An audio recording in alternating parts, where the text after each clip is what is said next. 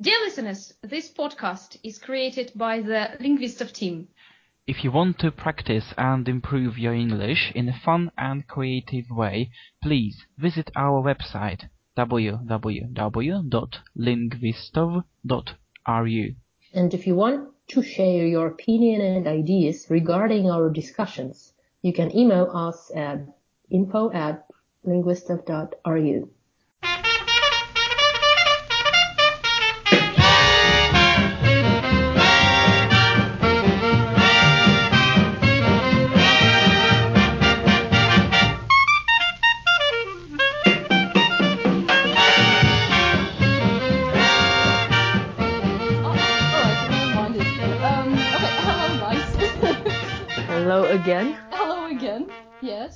Yes. Um, Haven't heard you for, from you for a long time. It's been a long time. About 60 minutes. By the way, is it being recorded? okay, uh, hang on, I will check. You'd better. yes, yes, the figures are moving and uh, Yes. we are we are rolling. Okay, so um, how are you, uh, Daniel? Well, uh, I wasn't sleeping, as Asia presumed, but the food was so delicious that it was like in a dream. I, I guess me and Asa we already said everything to each other. Yeah. yeah, but it was um, a great day. Yeah, she she had her hookah. So that's why uh, her day was great. Really need anything else. It's just the company of you two and uh, and a hookah. And actually, I think that it proves the point that you don't need that much for happiness. Uh, exactly. I'm As very- long, as long as you have a hookah. exactly. So I'm very looking forward to August when uh, we will finally, um, you know, experience it again. So we will have a hookah in uh, at Asia's place, and uh, uh, you know, Daniel will be in charge. Yeah, by the way, the hookah was not as great as Daniel's. Exactly. Oh. Yeah. That's my point. So uh, you you should uh, call yourself uh, uh, an experienced hookist. Priest, yes. Yeah, Hookishan. yeah, hookishan, hookta.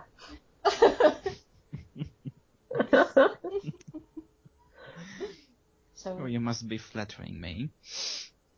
No, it's true. No, we aren't. We have uh, already uh, tried another one, and we agreed that it was not so good. Hmm. What was the flavor of the tobacco?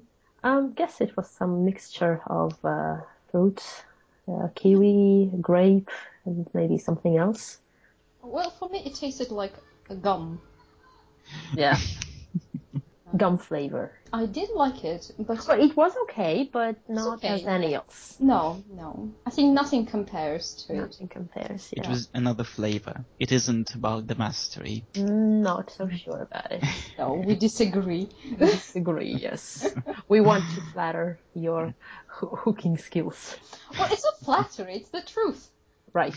We want to compliment. Yeah, exactly. Yeah. Are you still high? No, unfortunately not. I already told that. I already told that multiple times. We have to move on. We have to try something different. I am ready, as always. I'm ready, I'm ready. you will be sentenced to punishment, if anything. well, it's okay. I think it's worth it. Uh, actually, I told Asa, since she is in Liberty Chelny right now, uh, we probably have to go to a bar or a pub. And where real bearded men are. Yeah, it's it They will be. shout and uh, make a lot of noise, and they smell like Oh, cool. pub. Beards or men? Both. yeah, but uh, I think it would be nice. It would be like another first experience for me. Well, as long as you want. What are you going to drink, I wonder? Um, Green tea.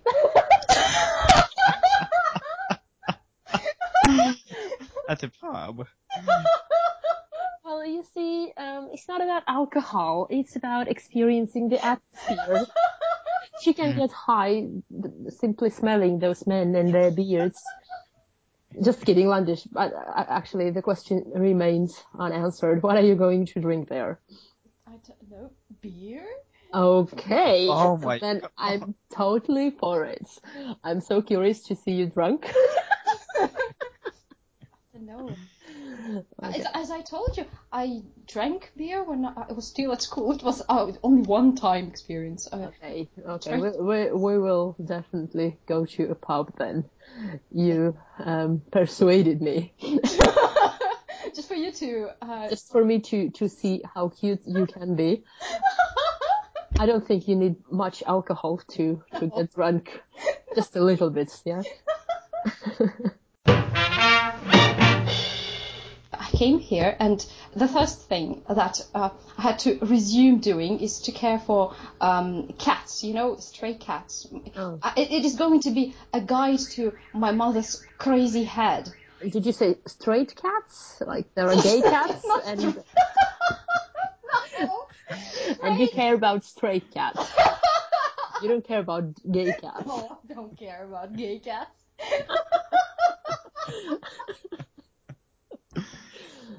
Well, I do care about it as long as they do not get married. Gay, gay cats have iridescent hind. So, and, and no, it's not straight cats. It's a stray cats, like in homeless, you know, Ah, okay. 'cause, With uh, yeah. A- Alley, alley, alley cats. alley cats. Yes. Uh, uh, uh, yeah. All right. Um, so, uh, bec- because my mother, she, she's crazy about her cats, and uh, sometimes I worry about her. I already told that. Uh, we have a cat and like four kittens uh, who live somewhere in the cellar in our house. And as we live on the seventh floor, these kittens they are on the first floor, and uh, they live outside, so not in the house itself. Um, and my mother usually puts some food for them. It happens so that uh, she puts food not under the windows of people who live on the first floor, but very close to it. So once these people who live on this the first floor, they they complain to my mother that the food smells. Although I don't really understand how they um, can smell because uh, there, there is a garbage, you know, disposal uh, very close to them. So I don't think that it is the food they smell, rather the smell of the garbage. Uh, but um, it, it is, uh, you know, um, my mother. Sometimes I flatter myself saying that I'm very much like my mother, but at the same time, sometimes I worry. Uh, and I don't really want to be like her. Uh, so she actually started not throwing the garbage in the in this you know in the in uh, how do you call it that thing um, pipe type of thing which uh, gets your garbage on the first floor.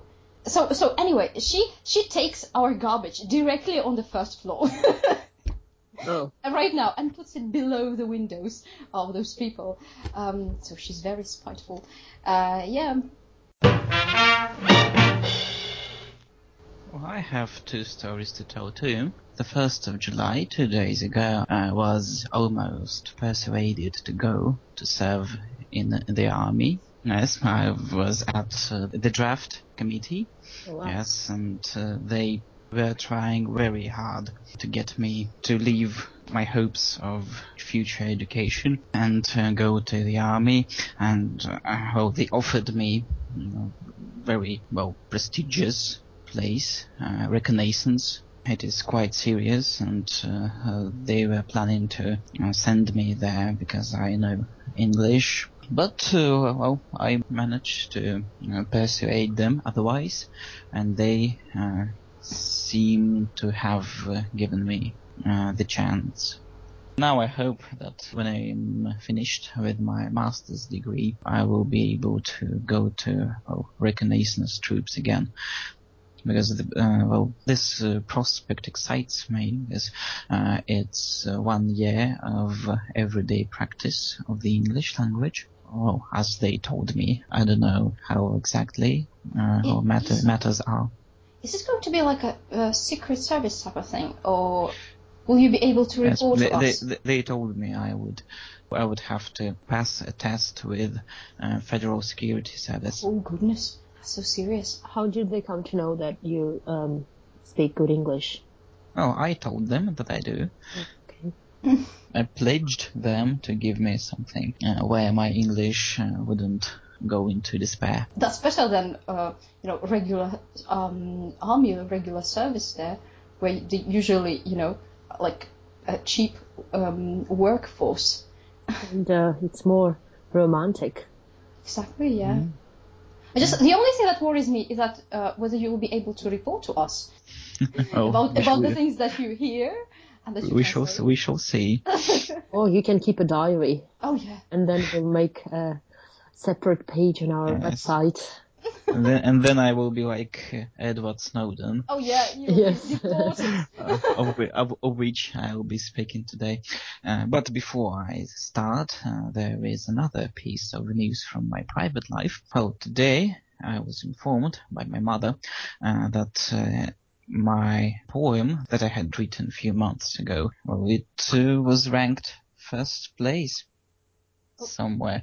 Oh, v- uh, the thing is that uh, in February my mother told me uh, that uh, there was uh, 95th anniversary of the financial uh, service of the Ministry of, of Interior. My mother's husband had once uh, been a colonel of the Ministry of Interior, so I was asked to uh, compose a poem uh, about uh, the financial service. Well, that I did. Uh, and they they sent the poem, and uh, now I got to know that uh, it was ranked first place uh, republic wide, and then it was sent to Moscow, and it took first place uh, nationwide. Wow, Oh, congratulations. News. Yeah. It was probably a tough topic to write a poem on. That's what I thought. yeah.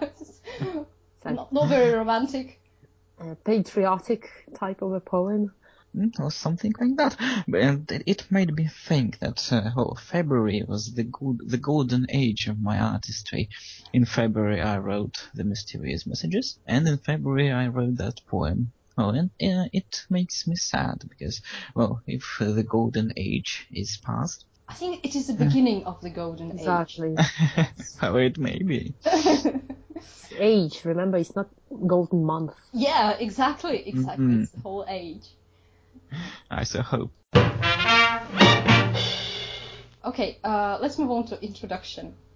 15 minutes later. Let's introduce us. Not in poems, unfortunately, but someday I might compose uh, that. Mm. In my imagination, she is associated with a tree. She seems to be feeding on sunlight and water, and her fruits are colorful and cute drawings. She is landish. Who can ride a bicycle, walk a dog, and be soaking under rain at the same time? Our, our multifunctional asset. Oh, you remember that. Breathing in smoke and breathing out ideas, he is the most frequent hookahist of the bunch. Daniel? yeah, not for long. okay. Latin America is emerging from under the shadow of the United States. Ecuador, Bolivia, Venezuela, Nicaragua, Peru, and others are no longer afraid of Washington's retaliation to their independent decisions. The case of Edward Snowden clearly demonstrates that. You're likely to know the man if you have been following the news, or, as I have, the titles of the news. Edward Snowden of the USA was charged with treason for the revelation of state secret. This secret is that National Security Agency, a special governmental service in the United States, has been spying on American citizens uh, for four years and will continue with it unless something is done about it. Edward Snowden decided he should be the one to make the first step. Uh, as a result, he is sentenced to 30 years of prison and is forced to seek political asylum. Fortunately for him, a number of countries heard his call, so he has only to choose one of them. As of now, he resides in the transit zone of the Sheremetyevo airport in Moscow. The United States demands extradition, but Russia refuses to give the man away because there is no such an agreement between the two world powers. Edward Snowden isn't planning to stay in Russia. He's waiting for a flight to Cuba, where from he will fly either to some of the newly independent countries. Uh, by the way, uh, Ecuador has already granted political asylum to another scandalous person, the founder of WikiLeaks, Julian Assange. It would be curious if two remarkable persons famous for their struggle against the informational hegemony of the USA met together at some white-hot Latin America beach. I think that if he uh, um, just revealed information that um, the government spied on the American citizens, he was he would be considered, you know, a hero. But they actually spied also on like uh, representatives of other countries, you know, telephone calls of um, people, you know, like uh, state people from other countries who were in the United States. So uh, that's that's what made him, you know, this traitor of the state, uh, as I understand it. Well, to charge a man with something, uh, you of, course have to well see that uh, he's not perceived uh, as a national hero. Mm-hmm. but if it is right, what what you are saying, oh, the United States failed because he is actually perceived as one. I read that most of the uh, citizens of the United States um, think that it is fine that the government spies on them. Well, as the government puts it, it is to prevent, you know, acts of terrorism and, you know, things like that acts of terrorism uh, should be and can be prevailed by special services. Mm-hmm. And uh, as uh, as I read, only forty some percent of the United States oh, citizens, really? Really? well, they okay. they they see this surveillance as a needful resource. Mm-hmm. Oh, okay, um, all right. Oh, because, because uh, uh, as I as I read, uh, the terroristic attack in Boston, Russia actually knew about it, and it warned United States about it, but uh, Obama didn't do anything. Mm-hmm. It's uh, one of the points of view. It is uh, not well, soundproof. Uh, we had this English club about um, as a topic of privacy, and uh, I did ask this question whether you know people are fine with the with the government spying on them uh, if it is made you know for the sake of their security because um, you know this quote by Thomas Jefferson that the, like the price of eternal freedom, ah, the, the price of freedom is eternal vigilance, something like that. All of them said that it's they are fine with it. They are it's okay if the government you know reads their emails, listens to their phone calls, as long as it's made for for the sake of their security. Oh, it is also no. I'm not fine with this. I agree. I absolutely. I'm not fine and with it. My personal life mm-hmm. uh, to remain personal and uh, I think that it breaks the all moral aspects if they can uh, trespass into this uh, personal territory. Don't like this idea at all. Oh, it is known that Vladimir Putin uh, uh, has offered Edward Snowden uh, political asylum, but there was one condition on which uh, the asylum uh, can be granted. This condition is that Edward Snowden should cease to mm, do any harm to the United States with his revelations, and Edward Snowden refused. Uh, well, officially, this uh, uh, may mark that Russia doesn't want to mess with the United States, uh, but uh, there is an opinion that uh, this condition means that Vladimir Putin himself doesn't want the secrets of Federal Security Service be revealed. Oh yeah we may be under vigilance too. Yeah. Oh, this this very conversation is perhaps say hello to recorded. the government. oh, hello. No. I, I, doubt anyone listens to it. I doubt we don't really have you know oh, listeners. they have they have the means to li- listen to conversations through Skype, but I uh, don't know what conversations are listened to. But well, if we talk about this privacy trespassing, mm-hmm. uh, what do you guys think? Um, well, we all know that if needed, they do have access to the profiles of uh, all users in social networks. But is it acceptable? What do you think? Or should they remain private? What did the people on uh, English Club say about it?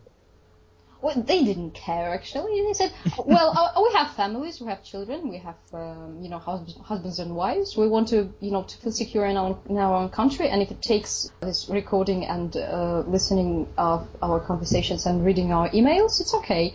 Uh, but I, I'm actually absolutely against it because you know uh, it, it can start uh, like that, yeah. Right, exactly. But it, it has so many, uh, you know, it can lead to many different things, like Bribery, intimidation. Exactly, exactly, and it it it always reminds me like of the Stalin era. Um, and Exactly, yeah. you know, we have a prospect of like Putin rising uh, to become, you know, a horrible dictator like Stalin. And once you maybe maybe it will be in the future, like you say something against him, and uh, then you will hear, you know, KGB knocking on your door and right. Getting you to some, you know, some some other places.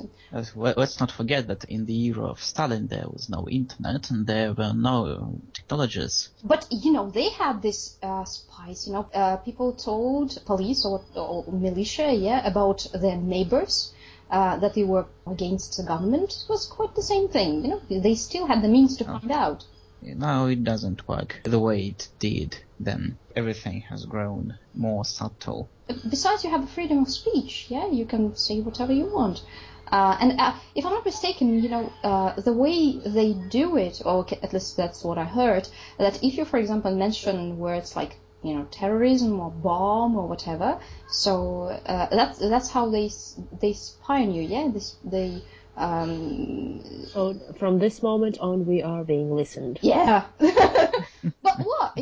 Freedom of speech. I want to talk about terrorism. I will talk about terrorism. Well, let's call it it's uh, uh, a chair A chair. In- instead of Oh, yeah. Let's, let's just call it a chair. Besides, if you're So- going to if you're going to plan an act of terrorism, aren't you going An act to of chair. an act of chair? Okay, all right, an act of chair. Aren't you going to be, you know, more um, discreet about it? What's Act of point? charity. What, what's the point of listening to the conversations and reading It's- emails if they're It's, going it's, to it's, it's, pre- it's pretty much the same when you are um, filling out this uh, questionnaire when you apply for a visa, and there are these questions like, "Have you ever done anything illegal in the United States?" Oh yes, of course. Yeah, I- yeah. I've been shoplifting. I've been uh, doing a lot of other illegal activities. Yes, and I'm going to mention all of them. what is the question? I've never understood that. Actually. I feel like everything is uh, more subtle than we think. It is uh, very hard to judge without going into uh, details and without, without submerging into this area. Uh, I was taught that in fact everything is absolutely not as we think about it, as we imagine it. Um, all right, I have a, a, a tr- tremendous piece of news. It's not news; it's just facts. Um, not very interesting, maybe, but okay. In the animal world, zombies are a fact of life. For example, there are some species that bend other creatures to their will to keep their bizarre life cycles going, or just to feast on their delicious brains. Uh, for example, I like that. for example, zombie ants. Um, there are special kinds of zombifying fungi that infect ants. The fungus grows into the um, ant's brain, compels it to climb down and clamp in, uh, onto the low leaves that provide the fungus with its favorite breeding ground.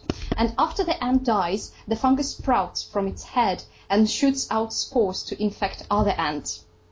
There is also a zombie caterpillar.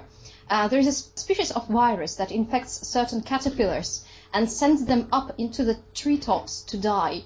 Uh, Oh, wow. Yeah, when the caterpillar's body liquefies, the ooze drips down onto other caterpillars, creating more zombies. There is also a zombie ladybug. A ladybug. Uh, certain species of um, parasite, parasitic. How do you call it? How do you pronounce parasitic? All right, wasp lays a single egg inside an abdomen of a ladybug. Oh my. Yeah, the wasp uh, larva eats its way through the ladybug's insides, then pops out and. Okay, uh, poke- pokes out the ice.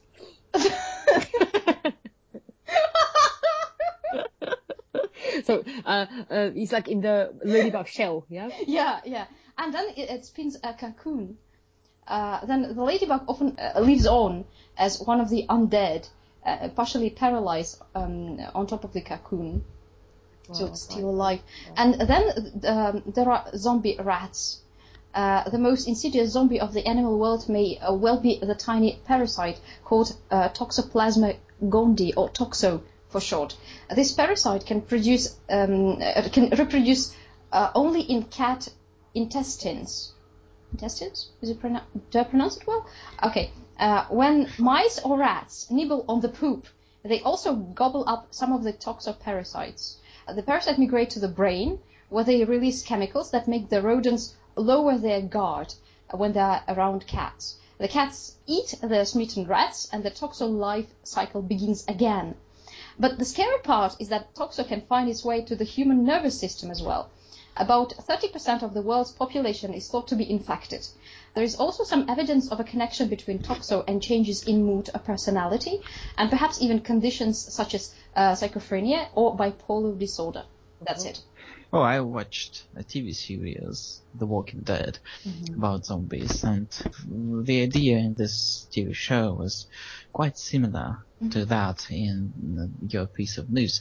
Uh, that uh, all, all all the people they were infected from the very beginning, and it it, it uh, was no difference uh, whether you're bit by an already affected uh, person or by a living person. You turn uh, into a zombie after you or, or af- after you die, even if you die naturally. What's the name of this film with Brad Pitt? Ah, well, uh, the War Z. Yeah. The War, the War Z. Yeah, I think I think it's out in the United States. Yeah, right now. Mm-hmm. Interesting. But they are. Uh, I, It- you know, it's out in Russia. already. Yeah, actually, Oh, really? it is. Yeah. okay. As fast zombies, yeah, not those uh, Yes, they're not zombies. They are the infected. In fact, zombies, they are the creatures uh, of magic. Originally, zombies were uh, people who were uh, f- enchanted uh, by voodooists, Oh. voodooists to obey their will. The living dead uh, were called uh, zombies only Mhm. uh, after the film of uh, a director Romero, The Evil Dead. There is a certain misinterpretation, and uh, the modern TV and uh, cinema industry they are uh, evading this in- misinterpretation. The theme of infection uh, is nowadays uh, more mm, popular than the theme of the that of zombies. You remember I told you about that book about vampires? It was also like they became vampires because it was an infection. It was not because i- i- no the bite. Of course there was a bite, but it was uh, those um, type of small worm worms. Um, Mhm. type of thing. So it was an infection as well. Some kind of modern trend of infection. it is a modern trend to try to explain uh, some uh, unnatural situations uh, by natural means. I think I'm slowly moving from zombies to vampires. Oh really? Hmm. thought that it. Yeah, I'm just uh, somewhere in between right now. I still can't decide, but um, What do you like about vampires? uh, that they are actually alive. Oh. Oh, well, they're not. Vampires not alive. They are. Well, no, they're not. zombies- Zombies are dead. and vampires are dead too, and they walk and think and talk only th- thanks to oh, evil, ancient, dark magic. Mm. And they cannot, they cannot do any of these things without human blood. Well, I know, but they uh, still they still have the personality, right? Whereas zombies, Uh. Their bodies are not alive.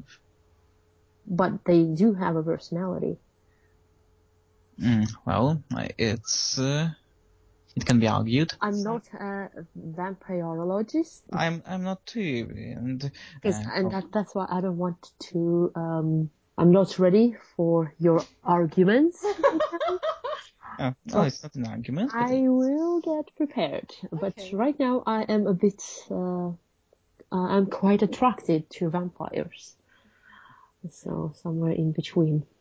according to one of the interpretations, uh, vampires are demons who have uh, sold their souls, so they cannot uh, be considered living, uh, neither mentally nor uh, physically. So what do they have left then, if not body or soul? Then what does what? How is it called? Uh, the thing that functions. Mm, Some evil will, some demonic will. Hmm. Okay. Let me uh, get prepared for the future discussion on vampires. I liked that idea with the ladybug. Uh, pop, think- popping the, your eyes out. Clean your eyes out of a ladybug, yeah. I, I, I think we can actually do it uh, in real life. Like uh, we can get inside a whale, uh-huh. And pop its eyes out. uh, eat the whale from the inside, Uh-huh. and pop the eyes out, so cruel. and then just swim in the ocean and pretend that that that you are a whale. I'm talking such rubbish, yeah. But I'm just I'm, I'm just imagining it. You have to have certain, maybe um, a certain substance to bend its will. Booze. Oh yeah, and ladybug ladybug is uh, has this harsh shell, yeah. Yeah. Yeah, so you you have to somehow create a similar effect. It has quite a large mouth. We will probably fit in uh, very well. So yeah, we have to think about it. Have to. Or maybe okay, maybe that would be too cruel. Um, we can uh, create an artificial whale. Oh, yes, that would be better. Uh, with the case of an artificial whale, we will not have to eat that much. We have to, you know, get a large amount of fruit inside and vegetables. And then I'll be Are you ever going to stop it?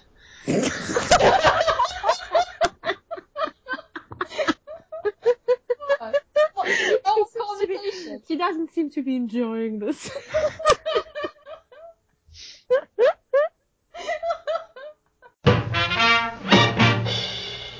well, Okay. uh, by the way, Yeah. I am in Naberezhnye Chelny. I think everyone already got that. Uh, the trip was good. Oh yeah, we didn't even ask you.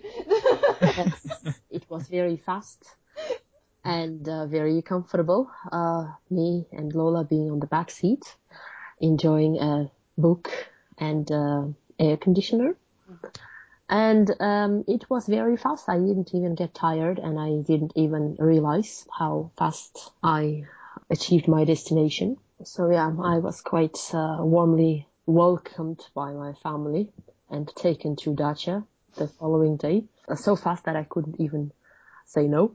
I did. I didn't even have time to think it over and say no. So yeah, I'm in Naberezhnye Chelny, going back on the 10th of July. Just sharing some private life of mine.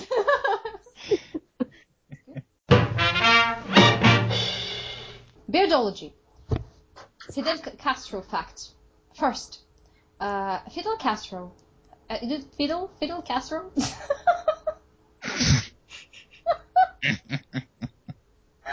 something something's wrong with my pronunciation today. Uh, so Fidel Castro has survived over 634 assassination attempts, uh, most of which were masterminded by the CIA. And fact number two, he has a fucking awesome beard. There were car bombs, poisonous cigars, poisoned pills, exploding mollusks, uh, chemically tainted scuba diving wetsuits, snipers, exploding cigars, and anything uh, imaginable that could kill a man. But all the attempts failed. Castro lived, and now uh, the CIA was like, what is with this guy? That's when the answer dawned on them. It must be the beard. The CIA, believing Castro's beard possessed the, some sort of superpower that made him immortal. What's going on? Are you pretending to be a zombie and ripping something apart? What's wrong? What's going on? Is, are you eating something or what? Who who is making this noise? I don't know. we thought you are. I thought that Asya was doing that. Why why would I make this noise? No, is it this noise that you are hearing right now? Repeat it. I, I can't repeat it. It's Lola scratch Yes, yes, floor? yes. That's that's that's. Okay, then then that was Lola. Oh, okay. I didn't think you could hear it. I, I was not eating anything. it sounded like a candy, like you know, you're unwrapping of a candy. Oh candy. no no no, that was Lola's uh, claws. Uh, our fourth participant, yeah. Yeah. She has to sometimes join us. You said that she speaks English. She understands English, but she doesn't speak any uh, language, even doggish. Doggy. She doesn't even bark. Not even Morse code. That's the best um, thing about Lola. She produces no noise at all she just listens. with her vocal cords. Yeah, she just listens and she understands. Where is August, by the way? Uh, August is sleeping somewhere. Again, I cut his hair a little bit today to make it look prettier.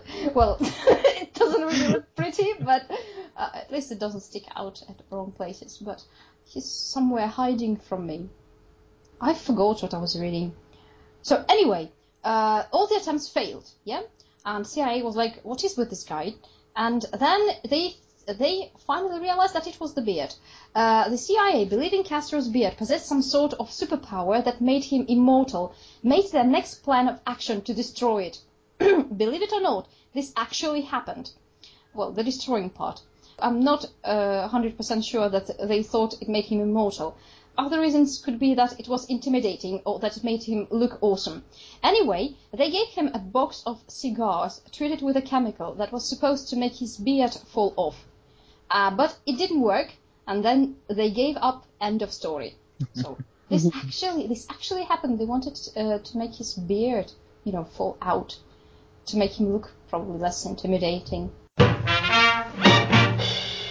The Adventures of a Bearded Man in a Beardless World, Part 3. Uh, finally, The helicopter came in the black of night.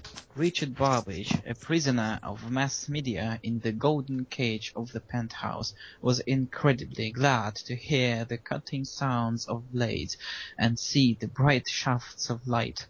The glass of the apartment was broken by a man clinging to a rope. I am a government agent, he said. Come, Mr. Barbage, we will walk with you. Richard Barbage came, and the rope was lifted the same moment security guards rushed into his former accommodation. Their curses were music to his ears. However, it soon revealed that the government agent had lied to our hero.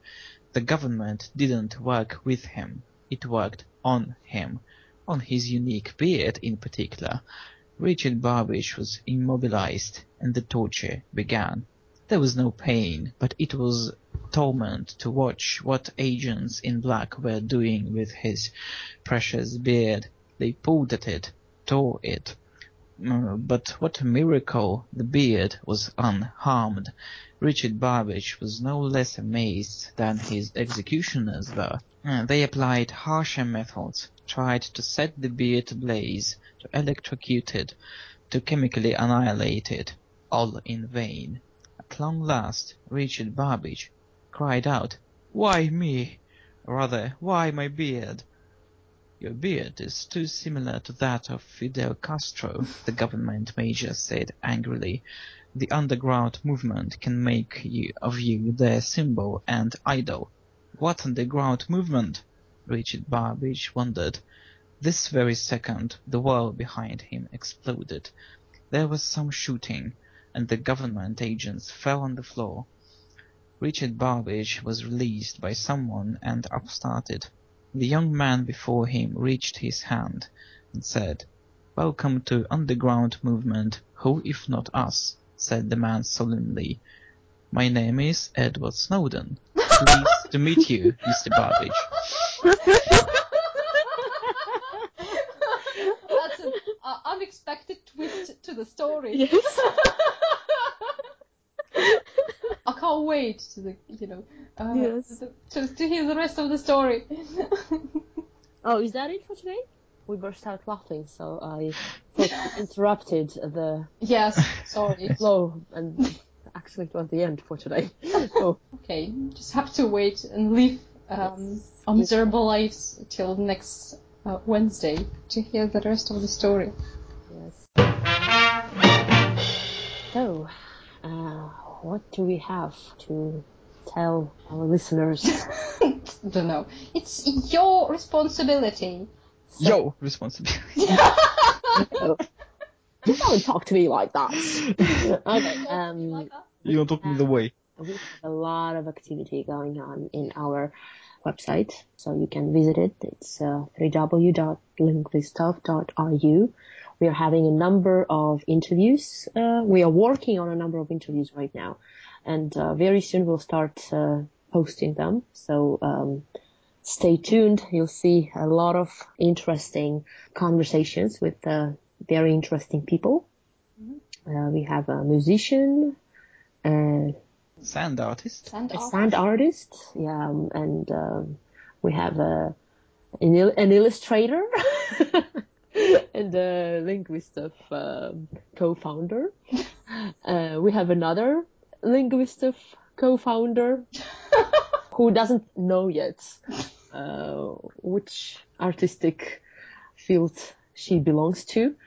And um, we are also planning to uh, publish uh, two more interviews with a Mexican photographer and uh, an American lawyer. So that's going to be pretty interesting. Stay tuned. A lot of articles, a lot of other useful sources for those of you who are studying English. And of course, uh, we are very open to your ideas, comments, and uh, orders of trial lessons. When will we finally have the section of our uh, listeners' emails? When I, I guess, when we have them on a regular basis. well, at least some emails. yes, once we start getting emails with questions or suggestions, then well, we'll definitely uh, start uh, reading them. It's- Questions about our pri- our private lives. It doesn't matter as long as there are there are some questions. Right. Maybe uh, we already have uh, fans who are in love with Daniel or Landish. really care about that as long as there are fans. Yeah. Or in love with beards. In love with the beards. Yep.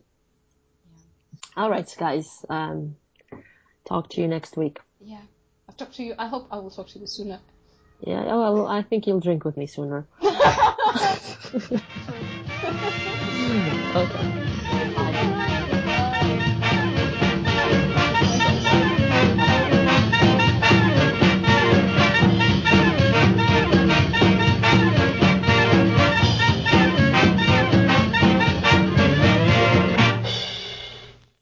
Lots of books and discussions at www.linguistov.ru.